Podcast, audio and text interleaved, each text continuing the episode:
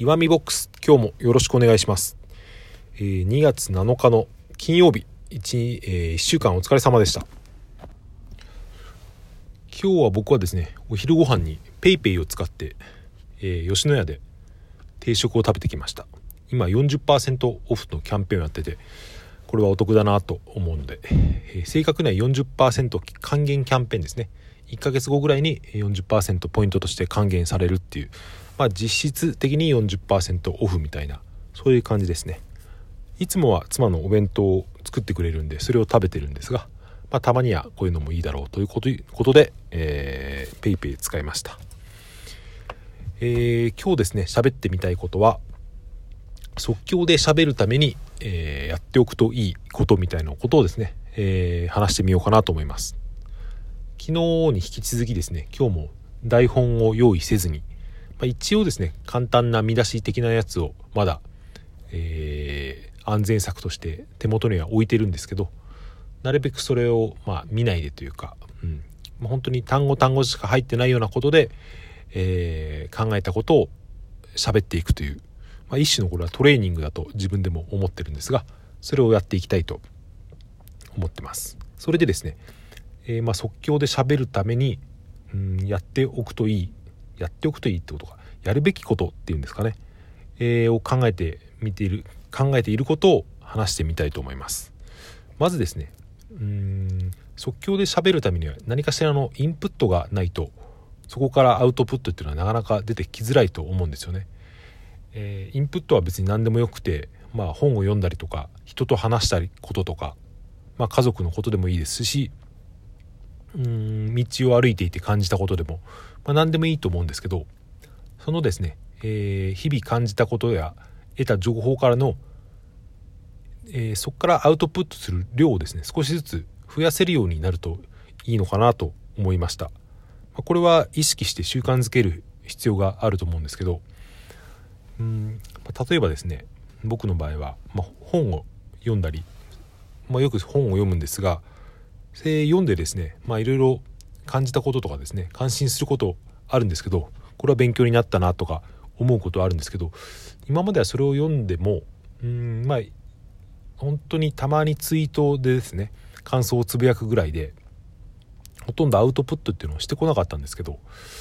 えー、なぜかというとですね僕の場合その本を読んだ時の感想っていうのはやっぱり、まあ、読書感想文じゃないですけど、まあ、ブログに書くぐらいの量がないとあんまりアウトプットする意味がないのかなっていうふうに思ってた節があるんですよね。なので、まあ、いい本だったけど面白かったけどうんブログに書くのはやっぱり、うん、まとめて書き直、えー、書いてまた書き直してとか考えるとやっぱり12時間じゃ終わらない作業になってしまうので、まあ、それを考えると億劫になってしまって結果何も発信せずみたいなことがよくあったんですよね。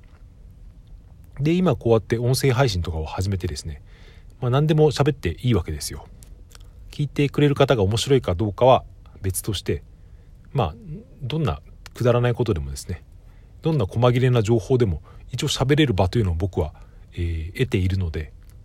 まあ、これを使わない手はないんじゃないかと思ったわけですよね。本当に、えー、読んだ本の今読んでいる本のちょっと感じた部分を一言でも、えー、言っていけばそれはまあ自分なりの自分なりに咀嚼をして感じたこと、えー、をインプットしたことを咀嚼してアウトプットしてることになるので、まあ、これは一種の変換のトレーニングにもなるわけですよね。えー、まあ、それにそれをするためにはですねやっぱメモを取ったりするのは結構有効かなと思ってまして、えー、というのはですねやっぱり本を読んであここいいなとかここはためになったなって思う場所があっても結構すぐ忘れちゃうんですよね。1日か2日経つと。なので感じた時にですね、えー、それを思い出せるようにちゃんとですねうん長い文章で書かなくても本当に単語でもいいので、えー、それを言葉にして残しておくというですね。そうすると後でですねふと見返した時にあこんなことがあったなってこの本を読んでこんなことを感じたなっていうのをですねなんかきっかけとして思い出せるっていうことはあると思うのでまあ、えー、感じたことをメモする習慣っていうのは、えー、大事かなと思います。これ僕昔から割とやっててですね前はそのアプリ、えー、スマホアプリでエバーノートっていうですね緑の象のマークのアイコンのアプリが知ってる方も多いかもしれませんけどそれを使ってましたこのエバーノートのいいところはですね、まあ、スマホで、えー、メモしたものをですね後で別のアプリとかでですね例えばパソコンとか、えー、別のデバイスですね。ごめんなさい。スマホで、えー、入力したものを別の場所からパソコンで見たりすることができるっていうですね。クラウド上でつながっているっていうものなんで便利です。ちなみにこれは、えー、有料プランと無料プランがあって無料で、えー、デバイスがつなげるのは2つまでですね。例えばスマホとパソコンだけとか3つだったかな。ちょっと覚えてないですけど確か2つだった気がします。それでですね今は、えー、この間話にも出た Google Keep というのを使ってるんですが、まあ、こちらも同じようにですね Evernote と同じようなクラウドのメモアプリなんですけどこれはもう無料な上に、えー、おそらくその台数制限とかもないのでこれは便利だなと思って最近はこちらに切り替えてます。まあそんなわけでですねまあその思いつきじゃないですけど、えー、即興でうん完全に何もない状態から喋るために喋る、うん、ことを上達するために何をすればいいかっていうのを昨日ぐらいからずっと考えてるんですけどこれ他の人はどうしてるのかなって、えー、思うんですよね。まあラジオトークのトーカーさんと言いますけどうーん聞いた感じみんな皆さんですね思いつきで喋ってるように聞こえるんですよね多分台本を用意してそれに沿って喋ってる人っていうのはおそらくいないんじゃないかなまあ中にはいるかもしれませんけど僕の聞いた感じでは割と普通に喋ってるなと、まあ、これは慣れもあるのかもしれませんけど結構そう考えると皆さん、うん、すごいことやってるなっていうのを思うんですよね。結構大変ですねこれね。何も考えないで何も考え何も考えてないわけじゃないですね。何も用意せずにこうやって喋っていくっていうのは、なんかすぐに本当に頭の中飛んで何喋ってたかってなりますしもう今次に何を喋ろうかって分かんなくなっちゃうことがあると思うんですよね。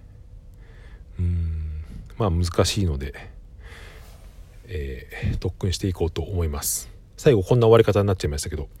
短めがいいのかなと思うので今日はこれで終わりにしたいと思います。それでは、えー、お疲れ様でした。さようなら。